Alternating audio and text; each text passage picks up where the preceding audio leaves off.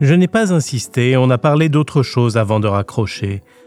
J'ai ensuite décidé, après une longue hésitation, que je n'écrirais pas à Béatrice. Je n'aurais su lui expliquer qu'à un certain degré d'alchimie, l'amour physique devient un tragique serment. Deux corps se parlent, s'entendent, se reconnaissent puissant le vouloir, sans même s'en rendre compte, ils se jurent fidélité en silence. Mais parce que rien n'est injuste comme l'amour, il arrive qu'un seul des corps fasse cet inviolable serment.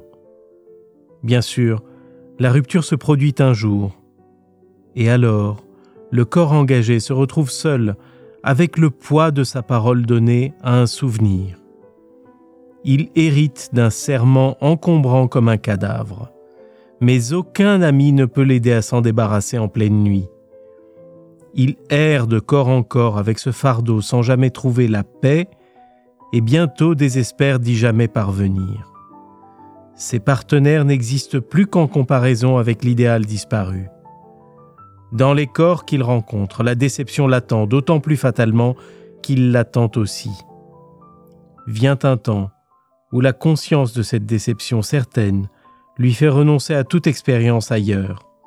Mais plus que la conscience de cette désillusion, l'angoisse d'être un parjure, de trahir ce serment qu'il a prêté seul à un corps qui peut-être l'a déjà oublié, le retient sur le quai et le paralyse, alors que l'océan du désir s'étend devant lui et l'appelle. Seul, il craint encore d'être infidèle.